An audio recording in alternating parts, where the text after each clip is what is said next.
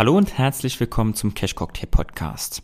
Heute ist Georg Borgert von Cryptory zu Gast, einer Firma, die sich, wie der Name schon sagt, mit Kryptowährungen beschäftigt. Kennt ihr vielleicht schon von Social Media? Cryptory hat auch einen relativ großen Instagram-Account. Falls ihr die Firma noch nicht kennt, gerne mal die Beschreibung auschecken. Wie immer findet ihr in der Beschreibung alle wichtigen Links zu meinem Gast.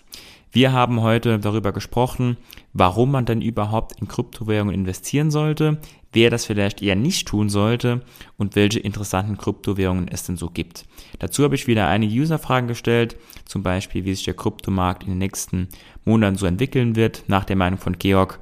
Alles in allem eine sehr, sehr interessante Folge geworden. Wir haben zum ersten Mal überhaupt im Cash Cocktail Podcast über Krypto gesprochen, aber vielleicht war es auch nicht das letzte Mal. Gebt mir gerne euer Feedback dazu und jetzt viel Spaß beim Hören.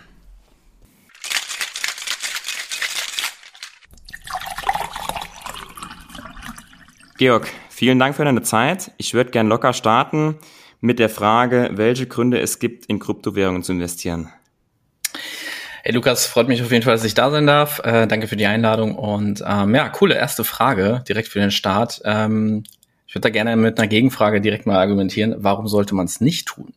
Denn äh, wenn du dir einfach mal so ein bisschen anguckst, wie die Performance der letzten paar Jahre war, dann wirst du halt relativ schnell merken, dass Krypto als Assetklasse eigentlich unschlagbar ist auf die letzten fünf Jahre gesehen. Das heißt, ähm, Bitcoin hat zum Beispiel eine Performance von über 80 Prozent gehabt. Das ist die durchschnittliche Jahresrendite auf die letzten fünf Jahre.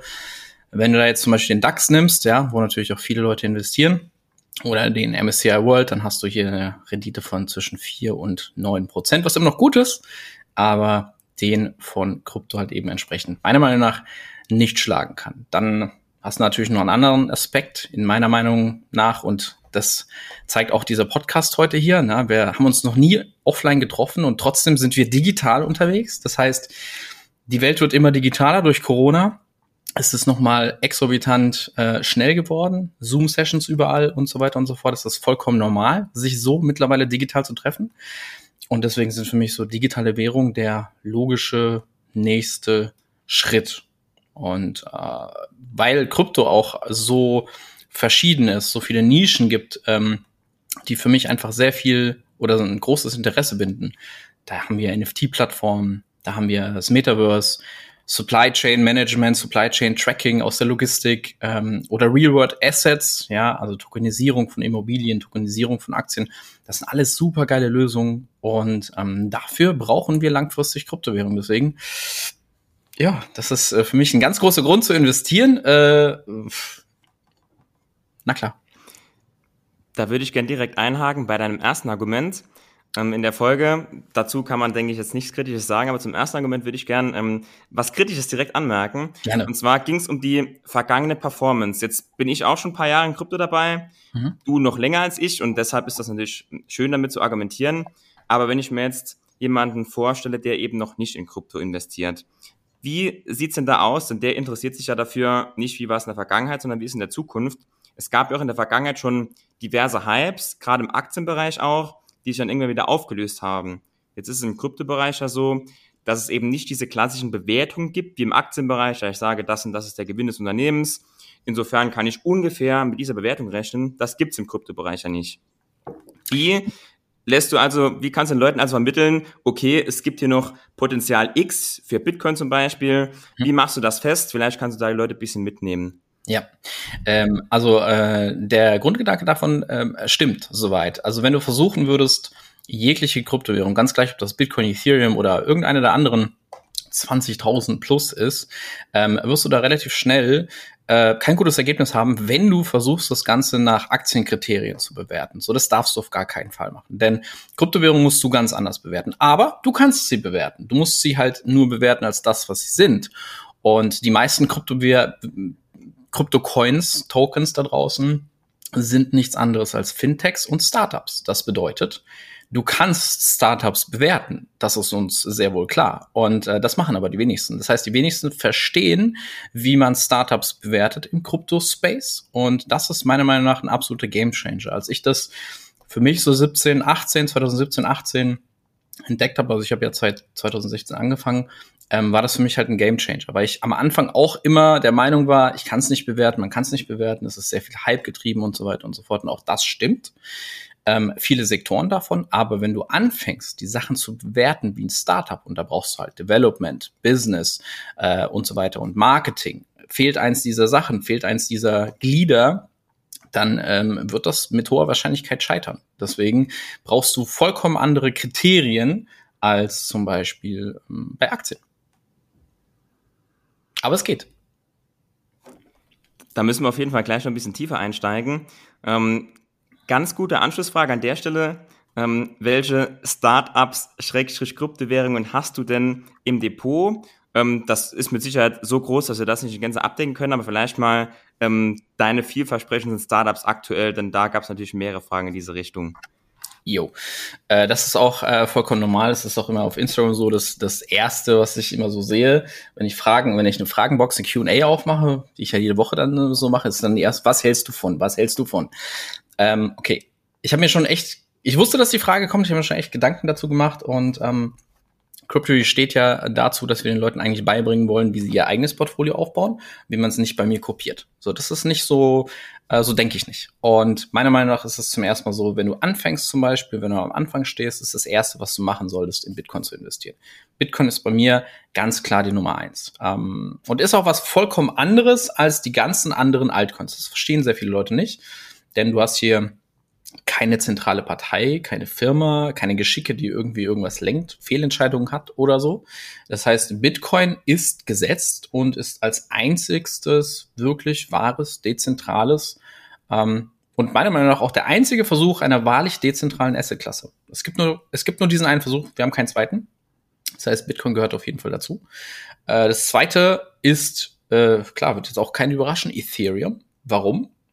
Ähm, mittlerweile baut so viel auf Ethereum selbst auf, NFT-Marktplätze, was ich sehr spannend finde, äh, ganze dezentrale Finanzsysteme, ja, äh, und es gibt halt enorm viele Lösungsansätze, um Ethereum als Plattform langfristig zu verbessern.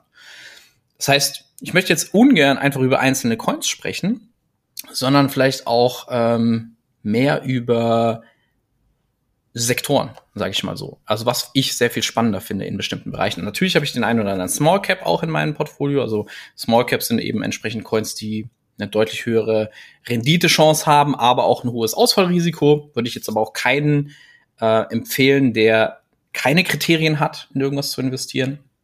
Sonst kann es eben eher passieren, dass du auf die Schnauze fällst. Ähm, aber von den Sektoren, die ich in diesem Bereich sehr spannend finde, gibt's mh, mm, insgesamt sechs, in die ich selbst investiere.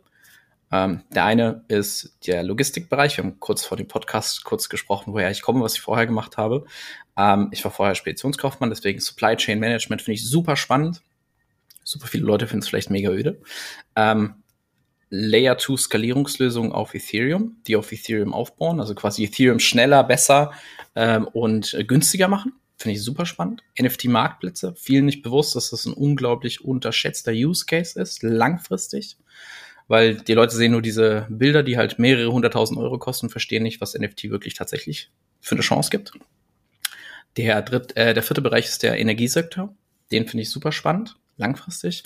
Und natürlich die dezentralen Finanzprodukte, die ich kurz schon mal erklärt habe. Dazu gehören LSDs, äh, Liquid Staking Derivatives, können wir später vielleicht noch mal kurz drüber sprechen. Und ein großes, großes Hobby von mir, ähm, der Bereich Gaming weil das einfach das größte Funding überhaupt in diesem Sektor erhält und das schon über Jahre. Ich hoffe, das war jetzt halbwegs zufriedenstellend. Nee, absolut. Ähm, für mich deshalb auch eine sehr gute Antwort, weil jetzt nochmal alle verstanden haben, selbst der Georg, ähm, mit dem allem, was er macht, selbst der hat Bitcoin ähm, als größte Position gewichtet und dann kommt Ethereum und dann kommt erst der Rest und ähm, nicht das, was vielleicht der eine oder andere gedacht hat, wie das so aussieht bei dir. Ähm, eine Nachfrage hätte ich noch zu den Sektoren. Fand ich sehr cool, die Erklärung auf jeden Fall. Und ich denke, den meisten war auch gar nicht klar, dass es überhaupt so viele Möglichkeiten dort noch gibt bei den ja. Altcoins. Vielleicht könntest du trotzdem für jeden Sektor beispielhaft einen Coin oder ein Startup noch nennen, was in dem Sektor tätig ist. Es muss jetzt auch kein sein, wo du sagst, das habe ich jetzt im Depot oder das ist jetzt besonders gut, sondern vielleicht einfach nur ein relativ Bekanntes aus dem Sektor, dass die Leute wissen, was gehört denn da überhaupt dazu. Jetzt als Beispiel, ähm, Solana oder Polkadot, sowas, was man oft hört, dass Leute denken, ah, mh, hm, das, das höre ich so oft, wo kann ich das jetzt hier eingliedern, wie sieht das da aus, dass du da mhm. vielleicht den Leuten ein bisschen ja. ähm, weiterhilfst. Ähm, also das ist schon mal, also wenn du jetzt, äh, wenn sich der eine oder andere jetzt ertappt fühlt, im Sinne von, oh shit, ich weiß gar nicht, in welchem Sektor äh, das eine oder andere Investment äh, für mich in Frage kommt, dann sage ich dir, dann liegt das komplett, mit Sicherheit, ja, ich weiß, das ist auch so liegt es oft nämlich dabei, dass die Leute halt einfach kaufen, was gerade irgendwie hypemäßig äh, unterwegs ist oder halt gerade darüber gesprochen wird. Und dann ist es oft so, dann rede ich mit den Leuten in so einem Erstgespräch bei uns und dann kriegen die, kriege ich so mit, so, ja, okay, wo bist du denn investiert? Ja, also ich habe so 20 Coins und dann kann ich, ich schwöre dir, ähm, in 80, 90 Prozent der Fälle kann ich das tippen. Ich kann das wirklich tippen. Und was vielen Leuten nicht bewusst ist, so zum Beispiel Solana, hast du jetzt gerade eben gesagt, ähm, ist jetzt zum Beispiel auch ein Layer One Protokoll, also quasi sowas wie Ethereum löst im Endeffekt dasselbe Problem. Und viele Leute haben halt eben nicht nur das drin, sondern halt der Klassiker ist halt wirklich sowas wie, okay, ich habe Ethereum, ich habe Solana, ich habe Polkadot, ich habe Avalanche äh, und ich habe Cardano. Und dann hast du, dann sage ich es halt ganz klar, dann hast du fünf von derselben Sorte, die mehr oder weniger dasselbe Problem lösen möchten, mit verschiedenen Ansätzen, aber wie wahrscheinlich, Frage an dich, ist es, dass du fünfmal Amazon kaufst so? Oder fünfmal Microsoft im Depot hast. Das ist halt ziemlich unwahrscheinlich. Das heißt, dass die den Markt insgesamt absplitten, ist meiner Meinung nach unwahrscheinlich. Aber lass uns mal auf die einzelnen Sektoren gehen. Logistik. Da ist zum Beispiel bei mir einer der größten Gewinne über die letzten Jahre immer V-Chain gewesen. Äh, einfach, also VET ist da eben entsprechend der Ticker, einfach weil die schon den Bärenmarkt hinter sich haben, eine, eine große Marktkapitalisierung haben und ein Working Product haben was im Crypto-Space echt nicht äh, einfach ist, beziehungsweise oft lange dauert. Äh, Layer-2-Skalierungslösungen hast du natürlich mehrere. Da sage ich mal so, was den Leuten bekannt ist, ist äh, Optimism und äh, Arbitrum, aber natürlich sowas wie Matic, Polygon. Ähm, da sind wir auch schon bereits sehr viele Leute investiert. Polygon war ja einer der größten Gewinner im letzten Bullenmarkt. Wenn du da jetzt zum Beispiel Polygon kaufst, dann hast du halt eher so, okay, hast du vielleicht eine Verfünffachung, Verzehnfachung, damit kannst du vielleicht noch rechnen. Ähm, da würde ich eher auf andere äh, Kandidaten setzen in dem Bereich. Dann haben wir über NFT-Marktplätze gesprochen. Mm, da wäre es zum Beispiel bei mir jetzt eine professionelle Plattform, auf der du handeln kannst, wäre zum Beispiel Blur. Ähm, aber auch da bitte echt äh, mit auskennen und nicht zu viel investieren in solchen, in solche Protokolle. Einfach mal gucken, wo die Reise dann eben entsprechend hingeht. Im Energiesektor äh, gibt mehrere, da ist es bei mir äh, EWT ähm, was auf, auf, auf Polkadot quasi läuft. Äh, dezentrale Finanzprodukte sehe ich zum Beispiel diese Liquid Staking Derivatives äh, wie Lido weit vorne und äh, sehr interessant. Und ja, im Gaming, wo soll man da anfangen? Ähm, da gibt's coole Coins, die ich tatsächlich noch gar nicht gekauft habe, weil der Zeitpunkt für mich noch nicht gut genug ist. Aber ähm, was ich sehr spannend finde ist, in dem Bereich ist zum Beispiel Illuvium. So das Pokémon für die Zukunft wenn jetzt einige User dabei sind, die dachten, sie kennen sich aus und jetzt äh, aber was gehört haben, was sie noch nie gehört haben, ich kann euch trösten, äh, ob, obwohl ich viele äh, Fragen auch mal zur Krypto bekomme, da waren jetzt auch ein, zwei Währungen dabei, die habe ich auch noch nicht gehört bisher. Ähm, man muss ja auch, wenn man jetzt, sage ich mal, in Bitcoin und Ethereum investiert ist, man muss ja nicht unbedingt alle Altcoins kennen, die jetzt aktuell gerade den Markt rauf und runter spiegeln. Ähm, ich, ich persönlich zum Beispiel kann vielleicht da noch einen Tipp geben an alle, ähm, die niemals das erreichen können, auch ähm, was der Georg jetzt alleine genannt hat. Ich versuche mich da meistens auf ähm, bei solchen Sachen wie jetzt ähm, Krypto, also ich nenne es mal ein Teil meiner Assetklasse. Ich versuche mich mit den Dingen, die ich im Depot habe, sehr gut auszukennen. Aber wenn es dann um neue Projekte geht, die auch neu irgendwo aufflammen, gucke ich mir es meistens kurz an und überlege dann, macht es Sinn, hier Zeit zu investieren, weil das einfach extrem lange auch dauert bis man mal dahinter steigt. Und oft scheiden dann die Sachen auch bei mir aus. Manchmal sieht bei Aktien, dann ärgert man sich vielleicht ein halbes Jahr später, wenn man sagt, okay, ähm, da hätte ich jetzt vielleicht doch besser noch ein bisschen was reingesteckt, aber man muss da auch einfach aussortieren, weil dafür die Zeit nicht reicht. Und ähm, ja, ich weiß nicht, äh, du siehst vielleicht ein bisschen anders als ich, aber für mich ist Krypto immer noch eine Assetklasse, die ich im Depot beimische und ich, ich persönlich würde jetzt keine, ähm, ich sage jetzt mal 100% Krypto-Investmentstrategie fahren, ähm, dein Anteil ist mit Sicherheit höher als meiner. Aber dann muss man trotzdem sich überlegen, wie viel Geld investiere ich in Krypto und wie viel Zeit investiere ich dann. Aber deshalb ist auch die, die Folge heute, dass vielleicht das eine oder andere Projekt bei den Leuten noch so aufkommt und man dann frei entscheiden kann, will ich dort Zeit investieren oder eben auch nicht. Ja, also das ist ein richtig guter Punkt, den du gerade eben so genannt hast. Ähm, das ist auch eins der Dinge, die wir ganz am Anfang erstmal bei uns in unserem Coaching auch zum Beispiel teachen, den Leuten, die mit uns arbeiten, ist, bevor du dir irgendwas anguckst, weil es ist ja so, du hast ja super viele Informationen da draußen, du hast einen Podcast wie heute zum Beispiel, wo du denkst, oh, Shiny Object klingt irgendwie super cool, möchte ich mich, möchte ich mich damit befassen oder sowas. Das erste, was du machen musst, ist erstmal wirklich tatsächlich Zeit. Das ist nämlich die härteste Assetklasse, die es gibt. Härter wie Bitcoin, härter wie Gold keiner weiß, wie er eben entsprechend davon, äh, wie viel er davon zur Verfügung hat. Deswegen auch ganz klar, denke in Sektoren und sag für dich erstmal, okay, in welche möchte ich denn generell investieren? Also auch im Crypto-Space muss das ganz klar strukturiert sein, so dass du sagst, hey, okay, das klingt irgendwie nice, aber es gehört nicht zu meinem Investmentportfolio, weil ich kenne mich da vielleicht gar nicht aus. Also ich habe bei mir den, den Part Logistik drin, weil ich halt jahrelang in dem Bereich gearbeitet habe. Und da macht es für mich halt einfach Sinn. Ich kenne die Probleme der Industrie. Ich weiß, dass es da draußen Protokolle gibt, die 80 Prozent meiner damaligen Zeit äh, lösen. Das heißt, die Probleme, die ich damals habe, werden heute aktuell gerade davon gelöst und die sind immer noch nicht in der Realwirtschaft komplett angekommen. Deswegen finde ich diesen Bereich so spannend. Und deswegen sage ich, ey, nutze dein Interesse, nutze dein, dein Know-how aus dem Job vielleicht oder sowas, um dich in bestimmte Sparten, in bestimmte Bereiche zu positionieren und auch das, was du sagst, so du sagst, bei dir ist es Beimischung, das ist ja auch vollkommen legitim. Ich sag halt nur, bei mir hat das mit Krypto geklappt. Ich habe mit Aktien nicht mal angefangen. Ich habe erst danach mit Aktien angefangen. Aber Krypto war so mein Vehikel für den für das Thema Vermögensaufbau und damit bin ich halt erfolgreich gewesen.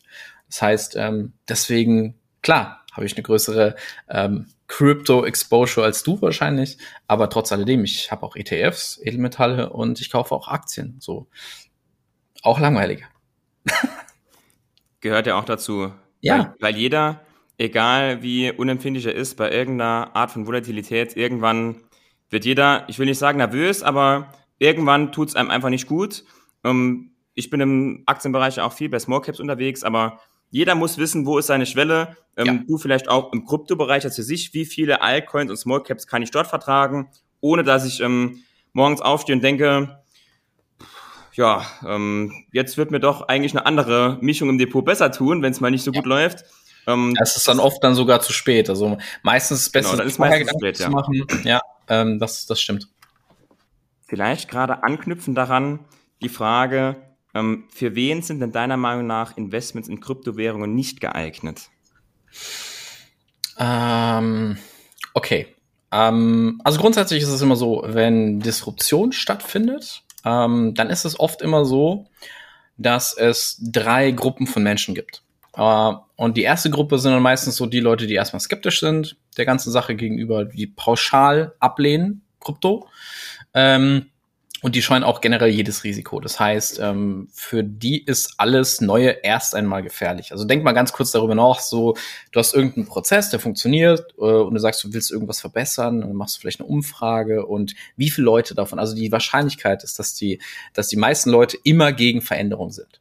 Okay? Das heißt, die meisten Menschen mögen einfach keine Veränderung. Ähm, Kennst du vielleicht so die alten äh, Werbung auf Zeitung, also die, die alten Werbungen in so alten Zeitungsannoncen ähm, für Pferde und gegen Autos? Heute ist das witzig. Damals war das einfach Gruppe 1. Ja, die haben sich einfach, warum willst du denn ein Auto kaufen? Ist so teuer und so weiter. Das heißt, das ist die erste Gruppe. Ähm, für die sind Kryptos generell ungeeignet, ähm, weil die können, so wie du es auch schon gesagt hast, nachts nicht ruhig schlafen. Ähm, dann hast du Gruppe 2. Gruppe 2 sind halt eben diejenigen, die generell für Technologie offen sind ähm, das interessant finden, aber einfach auch zu lange zögern, weil sie am Ende halt entsprechend unsicher sind. Kann sich das durchsetzen? Wie wahrscheinlich ist das? Oder halt auch so Fragen, so was passiert nach dem nächsten Halving? Das impliziert alles Gruppe 2. Ja, ähm, und das sind aber auch oft leider diejenigen, die die Chance zwar erkennen, ähm, aber letztendlich zögern, bis es heißt, okay, alles klar, jetzt ist dann doch der Zug abgefahren, jetzt habe ich zu lange gewartet. Und dann gibt's Risikogruppe 3, Gruppe 3, deswegen Risikogruppe, ja, aber nein, aber Gruppe 3, das sind halt die Leute, die risikoaffin sind. Das heißt, die suchen gezielt nach Chancen im Markt. Die suchen gezielt solche Chancen, disruptive Energien, äh, disruptive Technologien und so weiter. Und das sind auch eben am Ende diejenigen, die sich lang genug damit beschäftigen, die am meisten davon profitieren. Das heißt, für die Gruppe 3 ist das zum Beispiel eine richtig perfekte Anlageklasse Für Gruppe 2 interessant, aber zögerlich ist das zwar eine coole Anlageklasse, aber auch da brauchen die Leute einfach manchmal so den letzten, ja, ich sag mal, den letzten Push, dass sie sagen, okay, ich fange mal an. Das können 50 Euro am Anfang sein, das können 100 Euro am Anfang sein. Ich bin generell, gehöre ich zur Gruppe 2 dazu. Ich habe 50 Euro am Anfang gebraucht, die ich mal so reinschmeiße, dann 100, dann 500, dann vierstellig und so weiter und so fort. So ging meine Reise los. Bei, bei ähm, mir übrigens auch. Glücklicherweise war damals noch äh, 50 Euro ungefähr ein Ethereum. Ich, ich, ich wäre froh im Nachhinein, es wären 500 gewesen, mit denen ich angefangen hätte. Aber ja, so, so wird es bei den meisten am Anfang gewesen sein. Ne? Du, das ist, äh, das ist einfach so, die, die, es passiert und du machst es und du darfst halt nicht vergessen, wie einfach es mittlerweile heute geworden ist. Also 2016, 17 ist es ja deutlich schwieriger gewesen, Kryptowährungen zu kaufen. Heute kannst du dir eine App installieren oder sowas und bist, schon, bist dann schon dabei. Das ist cool auf der einen Seite, ähm, aber auf der anderen Seite natürlich ähm, manchmal ist es ganz gut, wenn Sachen nicht ganz so easy sind für die Leute. Gerade die, die jetzt zum Beispiel noch keinen Plan haben. Aber auch das kann man übrigens super geil rausfinden mit Persönlichkeitstests. Ne? Also für was du dich dann zum Beispiel eignest oder nicht. Ähm, welche Gruppe du bist oder nicht, kann man super easy durch Persönlichkeitstests auch rausfinden, ob du risikoaffin, risikoavers bist. Ähm, mega nice. Also generell, wenn du zu zögerlich bist, Angst vor Risiko hast, dann sage ich halt ganz klar, ist äh, Krypto wahrscheinlich nicht deine erste Klasse. Bin ich bei dir? So hätte ich die, die Frage auch beantwortet, wenn sie an mich gestellt worden wäre. Geht auf ähm, andere Anlageklassen, ne? Also. Ja, absolut. Ist, ist ja alles Rendite, das sage ich den Leuten auch immer, wenn wir über Aktien und vor allem auch risikoreiche Aktien wie Small Caps investieren, ähm, äh, reden. Ähm, es ist alles immer eine Frage des Risikos. Das ist bei der Rendite immer so. Für alle, die gar kein Risiko möchten, für die sind Aktien auch nicht das Richtige. Die sind eher bei anderen Anlagen besser aufgehoben. Für Aktien, auch für die Defensiven oder auch für ETFs, ein bisschen Risiko muss ich ja auch affin sein, weil auch dort kann es ja mal 30, 40 Prozent nach unten gehen, auch wenn ich die ganze Welt abdecke. Und dann Small Caps und ebenso auch jetzt, dann kommt Bitcoin und dann vielleicht die Altcoins. Und da muss ich halt immer noch mal ein bisschen risikoaffiner sein. Aber deswegen sind da auch die Renditemöglichkeiten eben einfach höher. Du hast eben von einem mal 10 gesprochen, was bei einem ETF ja jetzt auf viele, viele Jahre jetzt normal nicht denkbar ist wenn alles normal läuft. Und bei gewissen Altcoins ist das eben in kürzester Zeit schon denkbar, aber dafür sind auch Verluste von 90 Prozent plus eben ja. mal in kürzester Zeit denkbar und so muss halt jeder für sich die Aufstellung finden.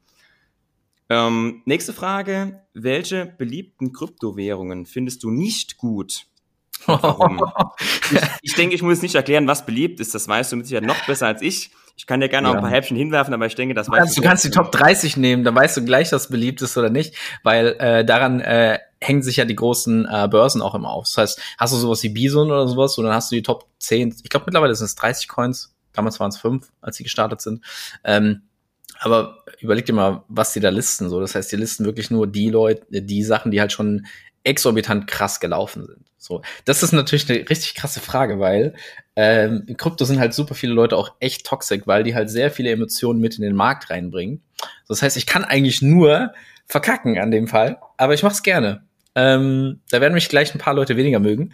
Alles aber gut, wieso, das, das wieso nicht ins wenn ich das Tester schreibe. Das, äh, da kommen immer direkt dann 20 Nachrichten ähm, oder ja, auch egal zu anderen Aktien auch, die beliebt sind. Aber super geil fürs so, ne? Engagement. Super geil fürs Engagement. Ich mache das immer, immer gerne auf Instagram so in diese eine Richtung oder sowas. Dann äh, ist aber ganz, ich glaube, das ist echt ganz normal. Ich, also gefühlt ist es bei Krypto immer noch mal ein bisschen krasser.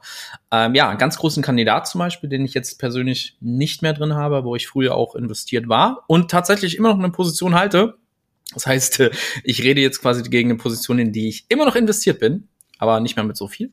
Ähm, das ist zum Beispiel in dem Fall Cardano. Also Cardano super beliebt, kennen sehr viele Leute, investieren sehr viele Leute drin ähm, und ist auch einer von den Top 10 nach Marktkapitalisierung. Aber was mich halt daran stört, ist, das Projekt ist so groß, hat ein sehr gutes Marketing, aber die Entwicklung ist so exorbitant langsam für etwas, was in meinen Augen halt noch, noch zentralisierter ist als zum Beispiel Ethereum läuft das einfach viel zu langsam. Das heißt, mir fehlt da die Performance, die ich bei Ethereum und sowas sehen kann. Also On-Chain-Daten, die das Ganze stützen, wie viele Leute darauf arbeiten, äh, Developer und so weiter und so fort.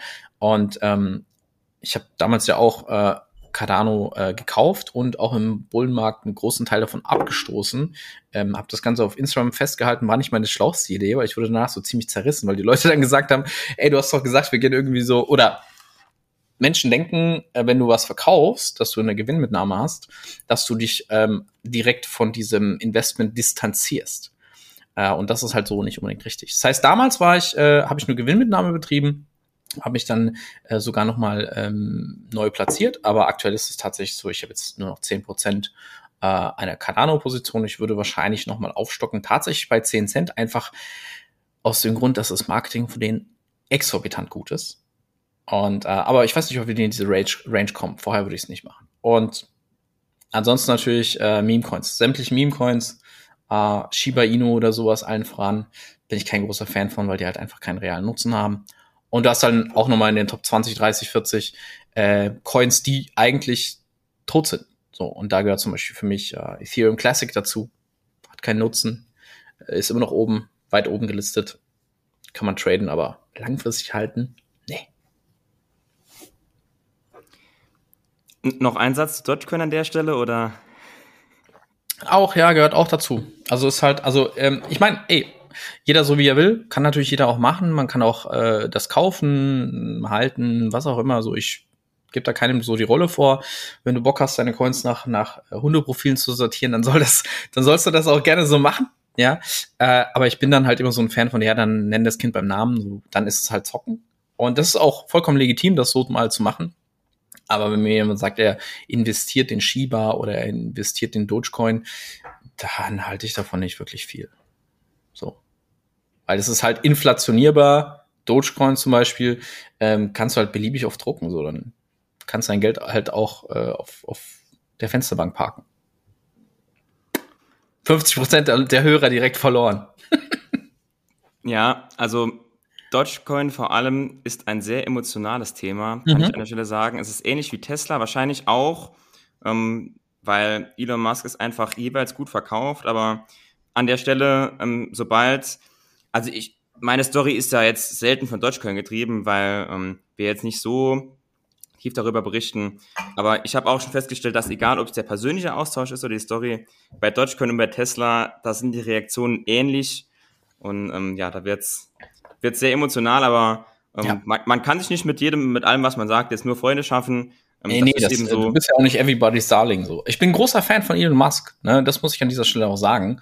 Äh, und tatsächlich auch ein großer Fan von Tesla, aber ich bin halt ja, Dogecoin ist für mich halt etwas, was dem, dem, dem Crypto-Space und auch Shiba ist meiner Meinung nach etwas, was dem Crypto-Space generell nicht gut tut, weil Geld wird ja nicht neu erschaffen, es wechselt lediglich den Besitzer. Und solche Meme-Coins, äh, Pepe war jetzt quasi der letzte, ähm, sorgen oft dafür, dass Leute halt einfach so dieses, diese, diese Finanzpornografie da draußen sehen. Du wirst diese Berichte kennen, 200 Euro investiert, ist jetzt irgendwie Millionär und sowas. Das bringt die falschen Leute mit dem falschen Mindset in diesen Markt. Und wenn du nicht genau weißt, was du tust und äh, die falschen Entscheidungen triffst, dann auf der anderen Seite sind halt von demjenigen, der früh investiert hat, sind halt 200.000, die jeweils 200 bis 500 Euro verloren haben, damit der auscashen kann. Und das erzählt ja natürlich keiner, weil dazu gibt's keine Berichte. Es gibt natürlich nur diese andere Seite der Medaille. Und deswegen sage ich, generell Meme-Coins sind für den Crypto-Space eigentlich eher Gift, aber es wird nicht aufhören. Also Finde ich aber gut, dass du auch vorher ein, zwei rationale Argumente genannt hast, weil wenn man einfach pauschal die Meme-Coins abtut, ähm, dann, dann bekommt man immer direkt die Breitseite, ja, dann nenn doch mal ein paar Argumente und nicht pauschalisieren und so. Deshalb cool, dass du vorher auch ähm, was zu den einzelnen Coins noch kurz gesagt hast zumindest. Und ähm, ja, näher, näher möchte ich jetzt auch auf diese, diese Meme-Coins auch nicht eingehen, aber äh, wer eine Frage hat, kann vor allem dir gerne auf Instagram schreiben, äh, warum er jetzt Dogecoin doch super findet oder Shiba Inu. Und ähm, da wird er mit Sicherheit auch dann eine reflektierte Antwort bekommen. Aber ähm, für die vielen Hörer, die das eh schon für sich ausgeschlossen haben, gehen wir an der Stelle auf jeden Fall ähm, weiter. Und jetzt kommen vor allem auch ein paar User-Fragen, die jetzt gerade gestern erst gestellt wurden. Ich hatte gestern noch einen Instagram-Fragesticker drin und da würde ich die User-Fragen einfach mal so vortragen. Ich habe es zum Teil zusammengefasst, wenn mehrere Fragen zum einen Thema kamen. Mhm. Frage 1. Ähm, was ist Mining und macht es aktuell Sinn zu meinen? Alright. Uh, jo, da muss ich ein bisschen ähm, ausholen. Also was ist Mining? Also erstmal in, in, in was oft erklärt wird oder was meiner Meinung nach etwas falsch erklärt wird mit dem Thema Mining ist oft, dass gesagt wird, Mining ist ein Prozess, ähm, bei dem Proof of Work Kryptowährungen, in dem Fall wie zum Beispiel Bitcoin zum Beispiel, die darauf basieren, dass du halt dir elektronisches Equipment in Form von Grafikkarten irgendwo in den Keller stellst. Ähm, durch das Lösen komplexer mathematischer Probleme generiert werden. Und das ist so eigentlich faktisch falsch. Das heißt, also Mining ist nicht das Lösen von mathematischen Aufgaben, sondern Mining ist eher sowas wie, ähm, kannst du dir vorstellen, dass ein Bitcoin-Netzwerk ähm, natürlich äh, Blöcke braucht, um Transaktionen zu tätigen. So, das bedeutet, ähm, um diese Blöcke zu generieren, braucht es Miner, die im Netzwerk eben nach einem solchen Block finden und den eben entsprechend ähm, validieren. Und das kannst du dir so ein bisschen eher vorstellen wie ein großes Puzzle. So, du hast eine Million Puzzleteile größer, noch viel mehr, also ein riesiger Berg von Puzzleteilen. Und der Miner versucht eben entsprechend durch das Einsetzen jedes Puzzles in eben dieses letzte Puzzleteil eben entsprechend zu finden. Deswegen gibt's da so einen ja, wahren Run darauf. Ja, das heißt, der mit viel Hashpower, der der viel Grafikkarten zum Beispiel bei sich im Keller hat oder sowas, ähm, erhöht natürlich dadurch die Chance, dass er einen solchen Block findet. Und dann hast du diesen Block Reward. Der liegt aktuell bei 6.25 Bitcoin. Okay, so das heißt, sagen wir mal, du stellst dir das in den Keller, du hast ein Mining-Gerät, du musst dich auch damit äh, erstmal auskennen. Wie stelle ich es an? Was mache ich da? Du brauchst technisches Knowledge, du brauchst technisches Know-how. Ähm, und gerade in Deutschland meistens nicht sinnvoll, weil du halt sehr viel mit Strom arbeiten musst. Das heißt, einer der wichtigsten Faktoren dabei ist der Strompreis, denn Mining ist energieintensiv und ähm, verursacht halt hohe Kosten. In 99 von 100 Fällen macht das meistens keinen Sinn. Das heißt also, ähm, in, in meinen Augen gibt es halt deutlich lukrativere Modelle, passiv Geld zu verdienen, äh, ganz ohne sich einen Elektroladen in, in, den, in den Keller zu zimmern, so. Würde ich jetzt nicht machen. Okay, ich denke, damit ist die Frage für den User beantwortet. Ähm, für 99 von 100 Fällen, dass es vielleicht den einen Ausnahmefall gibt, aber in der Regel macht es aktuell. Ja, wenn du, wenn du äh, Zugang zu, wenn du super tech-affin bist, weißt, was du tust, ähm, äh, Zugriff auf viele Grafikkarten hast und Zugriff auch auf kostenfreien Strom zum Beispiel, ey, dann kannst du das auf jeden Fall gerne machen. Oder wenn du irgendwo in Kasachstan sitzt, Zugriff auf günstigen Strom hast. Ich glaube, das wird für die wenigsten Leute hier äh, der Fall sein. Welche Coins hast du aktuell auf der Watchlist und wieso? Mm. Also was ich sehr viel spannend oder sehr spannend finde, ist der Bereich ähm, Layer-to-Skalierungslösungen und NFT-Plattformen. Also generell sind es für mich ähm, große Bereiche, die und Gaming, die in Zukunft ähm, ja einen großen Wachstum verzeichnen werden. Also Layer-to-Skalierungslösungen sind halt eben entsprechend ähm, ich sage jetzt mal, Tokens, Protokolle, die dafür sorgen, dass Blockchains wie zum Beispiel Ethereum einfacher, schneller, kostengünstiger arbeiten können. Weil viele, was viele nicht wissen, die vielleicht Ethereum gekauft haben oder sowas, ähm, in Hochphasen ist halt der Traffic auf diesem Netzwerk enorm hoch. So, das heißt, ich habe echt viele Leute gehabt, die im Bullenmarkt mir geschrieben haben, gesagt haben, ey, ich habe irgendwie 500 Euro in Ethereum investiert, äh, ich wollte oder oder ich, das sind jetzt irgendwie 2000 Euro davon geworden. Ich wollte die jetzt auscashen, warum muss ich jetzt irgendwie 150 Euro dafür bezahlen? Und das ist halt das Problem von einem Netzwerk, was überladen ist. Und Layer 2 Skalierungslösungen wie Matic, wie äh, Arbitrum, Optimism und sowas lösen entsprechend genau dieses Problem. So, das heißt, Du kannst es im Endeffekt sowas wie Autozulieferer äh, bei einer Autoindustrie nennen. Ähm, Wenn es der Autoindustrie gut geht, geht es auch den Autozulieferern gut. Das heißt, wenn wir davon ausgehen, dass Ethereum gesetzt ist und in Zukunft gut performen wird, dann werden automatisch Layer 2 Skalierungslösungen auf Ethereum, die auf Ethereum aufbauen, mit gut performen, weil die Leute halt irgendwann sagen, hey, äh, diese Kosten direkt auf dem Mainnet sind mir zu teuer, ich gehe eben auf so ein weiteres Protokoll. Ich weiß, weiche auf so ein Protokoll aus und handle eben entsprechend dort. Und ähm, Polygon ist aktuell, ich glaube, ich habe gerade erst gestern ein YouTube-Video dazu gemacht. Nee, kommt heute raus. Sorry. Ähm, da geht's direkt wirklich dann auch um diesen, um diesen Bereich, um Layer-to-Skalierung. Und das finde ich zum Beispiel ein sehr spannendes Protokoll. Ähm, reicht das? Ja, ich denke, das reicht. Ähm, nächste Frage. Hm? Hast du zwar schon in ähnliche Richtung was gesagt, aber stell sie trotzdem mal, genauso wie sie ist. Welcher Coin könnte deiner Meinung nach als nächstes in die Top 10 nach Market Cap vorstoßen? Jo. Ähm, ich vermute, Ich vermute ein äh, LSD, also nicht die Droge, sondern ein äh, Liquid Staking Derivative, ähm, sowas wie Lido. Ähm, äh, also der eine oder andere Zuhörer wird wahrscheinlich wissen, dass es sowas wie Staking gibt, also passive Rendite mit eben äh, Proof of Stake Protokollen wie Ethereum. Bis vor kurzem war es eben entsprechend auch nicht äh, möglich, seine Ethereum auszucachen, wenn du sie mal in so ein Staking-Protokoll geparkt hast. Mittlerweile ist das ja auch machbar.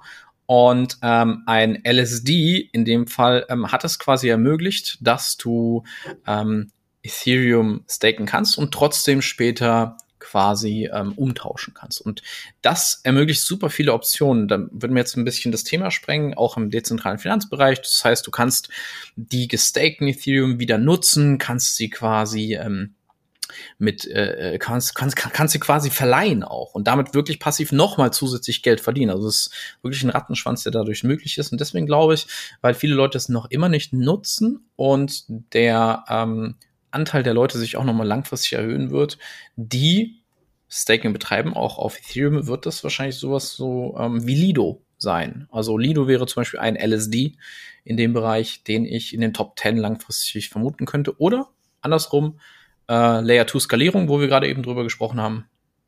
Da gehe ich mal davon aus, dass Arbitrum kurzfristig ähm, vielleicht das Rennen machen könnte. Aber auch hier, wenn du jetzt investierst, ne, was hast du dann davon? Vielleicht eine Verfünffachung, vielleicht eine Verachtfachung? Die großen Renditen sind da aktuell erstmal schon gemacht worden. Und große Renditen sind im Kryptobereich was anderes wie im Aktienbereich. Da wäre eine Verfünffachung auf jeden Fall. Äh das ist ein Montag. genau, also ne, man, man muss immer unterscheiden und einige, die vielleicht ja nicht so ganz tief drin sind, werden vielleicht dann hellhörig, wenn du von Zahlen sprichst, aber dort, wo es äh, leichte Verfünfungen gibt, gibt es auch leichte äh, minus ja. 90 Prozent, je nachdem. Deswegen. Ähm, so, dann sind wir schon bei der letzten Frage. Also dazu ja. auch noch mal ganz kurz zu sagen, ja. es ist ähm, eine Sache, die ich auch immer wieder sage, ist, ähm, schau nicht, dass du eine Verhundertfachung hinkriegst. Das kriegen die wenigsten Leute hin. Dass du eine Verhundertfachung, dein, das funktioniert mit den wenigsten Coins so. Aber was halt einfacher ist und wirklich strukturiert geht, dass du über Jahre vielleicht zehn Verzehnfache drin hast darauf kannst du eher aufbauen, als äh, versuchen, den einen Home Run zu schlagen, weil es geht meistens nie gut. Auf jeden Fall Teilposition verkaufen mhm. zu, zu, einem gewissen Grad und nicht jetzt die volle Position halten, wenn man denkt, ja, aber wenn es dann ein, ich sage jetzt Beispiel, ah, ein 10-facher Wert oder ein 50-facher Wert, dann hätte ich so und so viel. Ähm, das ist zwar schön dann, wenn, wenn dann die ganz dicken Zahlen im Konto stehen bei der einen Position, aber mal was rausnehmen, ähm, muss man sich auch mal überlegen, wie sieht's denn aus, wenn die Position nochmal um 8% fällt Deshalb ähm, immer schön nochmal auf den Ball drauftreten und nochmal für alle Szenarien einmal durchdenken und nicht auf der Jagd. Bei den Aktien ist oft die Jagd nach dem 10-Bäcker, im Kryptobereich dann vielleicht eher nach dem 100-Bäcker. Äh, ja. Aber das ist, ähm, das ist aber auch das größte Problem der Leute, weil die schmeißen halt meistens so irgendwie so der Betrag, der für sie halt immer so, ähm, ja, okay, auf den kann ich verzichten. Das ist halt immer so dasselbe Denken. Äh, mal sind es 100 Euro bei dem einen, mal sind es 500 Euro bei dem, bei dem anderen, aber es, der Gedanke ist immer gleich. Wenn es weg ist, dann ist es halt eben entsprechend weg. Und das ist, das schafft dir direkt das nächste Problem in dein Depot, weil wenn das bei dir 100 Euro sind, und du hast jetzt eine Verzehnfachung, dann ist es aber auch meistens so, dass 1000 Euro dein Leben jetzt nicht bedeutend ändern. Also machst du damit nichts. Das heißt, du hast eine Verzehnfachung gehabt, wo viele Leute im Aktienbereich danach gucken und machst aber genau gar nichts. Und das ist halt das Schlimmste, was du eigentlich machen kannst. Deswegen äh, unbedingt strukturiert in die Sache rangehen und das ganze Ding wirklich halt, also meiner Meinung nach ist halt echt eine bessere fundamentale Analyse drauf, dann mehr Cash drauf flippen, so dass du dann sagst, okay, jetzt habe ich zwei K drin. Wenn ich jetzt eine Verfünffachung, jetzt eine Verzehnfachung drin habe, jetzt macht es sehr viel mehr Sinn. Da kann ich direkt an der Stelle eine eigene Geschichte noch daran anknüpfen, bevor ich dann wirklich die letzte Frage gleich stelle. Ich bitte darum. Denn, denn genauso war es bei mir auch. Äh, ich bin eingestiegen, äh, Krypto im Corona-Crash, als diese ganzen einfachen Apps kamen, Bison und Co. Und da habe ich mir für mich gedacht, okay, es ist aktuell so niedrig, wenn wir jetzt nur noch mal die alten hochsehen im Kryptobereich, dann ist die Rendite schon enorm. Und da habe ich neben diversen Aktien-Zusatzinvestments auch eine Kryptoposition aufgemacht, dass man das mal zum Start dann äh, knapp, knapp 100.000 Euro, weil ich, wie du eben gesagt hast, schon dachte, das tut mir auf jeden Fall nicht weh, wenn es auf Null geht. Ähm, damals, ich, ich habe eben gesagt, Ethereum 50 Euro, ich glaube, es war ein bisschen mehr, ähm, aber auf jeden Fall habe ich für 50 Euro damals ungefähr, also ich glaube, mehr als ein halbes Ethereum bekommen oder knapp ein halbes. Mhm. Auf jeden Fall unfassbar viel für heutige Verhältnisse. Und dann dachte ich, ja, das tut mir alles nicht weh, ne? Hier 50 Euro Ethereum, da 500 Euro Bitcoin, da vielleicht noch hier ein bisschen. Aber dann, viele Monate später, war dann mein Gesamtdepot bei einer Verzehnfachung. Und dann habe ich meine Denkweise da auch ein bisschen geändert. Investiere den Betrag, der dir nicht wehtut, wenn er weg ist. Aber investiere auch den Betrag, bei dem du dich nicht ärgerst, wenn er sich verzehnfacht. Ja. Und so habe ich meine Position dann ähm, entsprechend angepasst nicht dann direkt, weil da war es extrem hoch, aber ich sag mal, ähm, meine persönliche Strategie im Kryptobereich, ähm, ab 50 Prozent Minus äh, vom Allzeithoch können wir mal langsam anfangen, mal nochmal reinzugucken. Ähm, mhm. Und ähm, ja, dann, dann habe ich wieder nochmal ein bisschen neu aufgestellt, jetzt in den letzten Monaten auch in die Position zumindest so weit vergrößert. Also sie war ja dann auch einfach gesunken, dadurch, dass der Markt gefallen ist, dass ich mich jetzt bei einer erneuten Verzehnfachung nicht mehr ärgern würde, wenn es denn dazu kommt, sondern auch ähm, ja, da eine gute Balance zu finden zwischen, wenn es weg ist, geht's hier jetzt, äh, kann ja. ich das gut verkraften, aber wenn es jetzt extrem gut geht, ähm, muss ich mich noch nicht ärgern. Ich finde, äh, da gibt's auch eine richtig geile Methode, die ich den Leuten auch immer mal wieder so sage und mitgeben möchte. Ähm, und äh, es ist eine Frage, die stelle ich mir immer wieder. In dem Bullenmarkt stelle ich mir immer wieder dieselbe Frage. Das heißt, ich schaue mir die, mein aktuelles Portfolio an, vielleicht auch einen ganz bestimmten Coin, vielleicht auch eine Aktie und stelle mir dann die Frage, okay, was würde ich jetzt machen, wenn jetzt, ähm, weil Buchgewinne sehen ja immer ganz gut aus, ja, ähm, aber es sind halt keine richtigen Gewinne auf deinem Konto. Das heißt, die Frage ist eigentlich eher, ähm, wie würde ich mich jetzt fühlen, wenn wir von dem Kurs, wo wir jetzt gerade sind, in vielleicht acht bis zwölf Monaten zurückgehen auf meinen Einstiegspreis? Kann ich das aushalten? Wäre ich damit zufrieden? Und wenn die Antwort darauf ist, boah, nee, das wird mich schon arg stressen, dann hast du meiner Meinung nach noch nicht genug Gewinne mitgenommen. Ich habe auch im letzten Bullenmarkt Positionen tatsächlich bei mir, wo ich dann, ähm, ich sag mal, die, die waren bei, bei 45 Euro, die sind jetzt bei 3 Euro, aber ich habe mir das auch, mein Einstieg lag ungefähr bei 1,20 Euro damals. Da habe ich mir damals auch gesagt, okay, bin ich bereit, das über einen Bärenmarkt, der vielleicht zwei, drei Jahre ist, zu halten, diese restliche Position, ähm, mit dem Wissen davon, dass wir vielleicht nochmal auf Einstiegspreis zurückgehen könnten, aber langfristig auch vielleicht vier, fünf Jahre gesehen, dass ich diesen Einstiegspreis vielleicht nicht mehr sehen kann. Und da habe ich dann auch natürlich Positionen mitgenommen, die starke Minus sind, aber das ist halt eine bewusste Entscheidung, die du dann irgendwann triffst. Und das ist meiner Meinung nach ein Game Changer, wenn du es richtig machst zu Bärenmärkten und kommenden Prognosen ist dann auch quasi die letzte Frage so ein bisschen. Ja. Ähm, beziehungsweise es gab mehrere Fragen zum Thema Halving. Wie siehst du Thema Halving als Indikator, wenn sich der Kurs bis dahin steigert? Und wie würdest du das bewerten, wenn dies beim nächsten Mal nicht passiert? Wäre das dann für dich ein Warnzeichen oder würdest du sagen, das ist ganz normal? Vielleicht kannst du da mal ein bisschen drüber quatschen. Okay, äh, also erstmal ganz kurz erklärt, äh, vielleicht der eine oder andere weiß es nicht. Ich habe auf der Founders Summit schon mal gesprochen. Dann kam die Frage, was ist das Bitcoin Halving überhaupt? Deswegen, ich würde es ganz gerne auch erstmal nochmal äh, kurz erklären für den einen oder anderen. Das ist der deflationäre Aspekt von äh, Bitcoin. Das heißt, die Miner, über die wir am Anfang gesprochen haben, die finden ja einen Block und kriegen dann einen sogenannten Block Reward. Also, dann wären wir bei der letzten Frage, beziehungsweise es sind mehrere Fragen, die ich zu einer zusammengefasst habe zum Thema Bitcoin Halving. Ähm, wie siehst du das Thema als Indikator, wenn sich der Kurs bis dahin steigert? Und wie würdest du es bewerten, wenn es beim nächsten Mal nicht passiert, also die Kurssteigerung quasi ausbleiben? Okay, ähm, also allen voran, lass uns ganz kurz über das Bitcoin Halving sprechen, weil ich habe äh, ähm, letztes Jahr war ich auch auf der Founder Summit, hatte dann auch quasi darüber gesprochen, habe dann gemerkt, oh krass, da sind echt ein paar Leute, die wissen nicht, was das ist. Deswegen lass uns die mal ganz kurz abholen. Das ist der deflationäre Aspekt von Bitcoin. Das heißt, wir haben vorher ganz kurz über die Miner gesprochen, die bestimmte Blöcke finden, um Transaktionen zu gewährleisten. Und da war es so am Anfang, war es eben so, dass du einen Block Reward bekommen hast von 50 Bitcoin. Das war 2013 so bis 2016 2016 war es dann eben entsprechend, dass du noch 25 Bitcoin bekommen hast.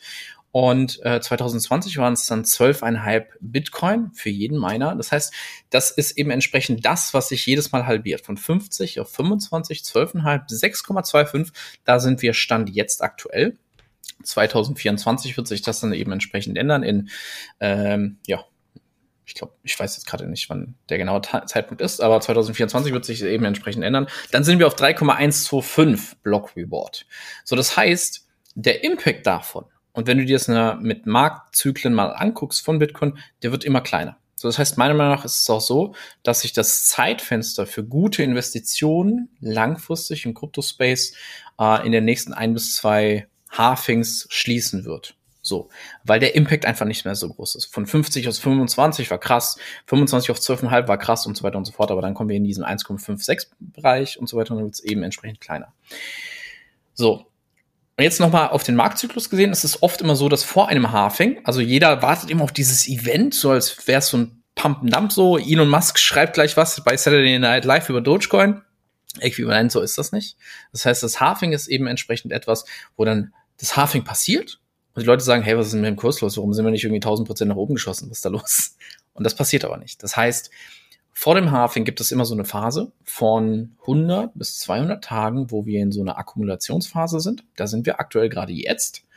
Und nach dem Halving gibt es erstmal auch eine Phase, wo erstmal nichts passiert, wo die Leute dann sagen, hä, ich habe doch gerade deswegen investiert.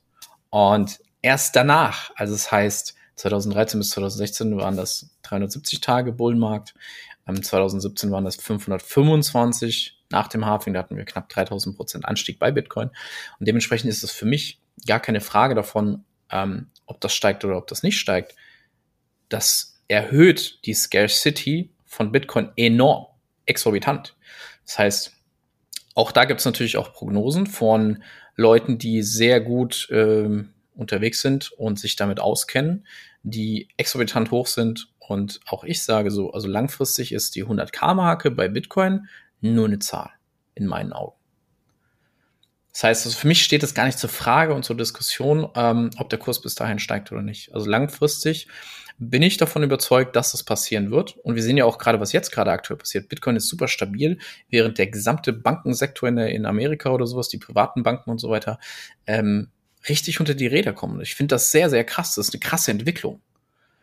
Und ähm, deswegen sage ich auch, Bitcoin ist, um jetzt nochmal die Runde zu kriegen für den Anfang, der einzigste, das einzigste wirklich dezentra dezentrale Asset, was wir haben.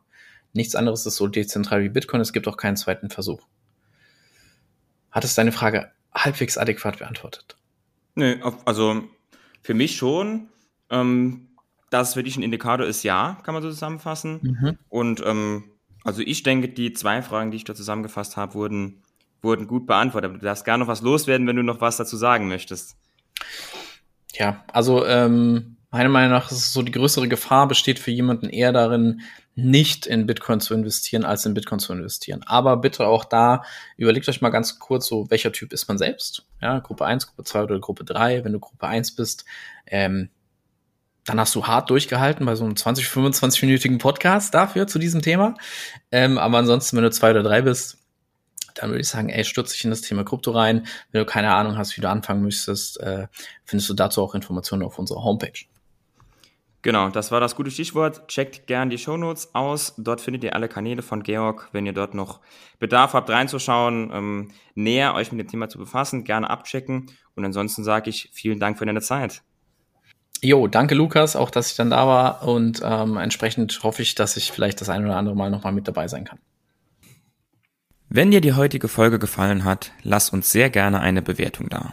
Das hilft uns, diesen Podcast auch zukünftig produzieren zu können und noch besser zu machen.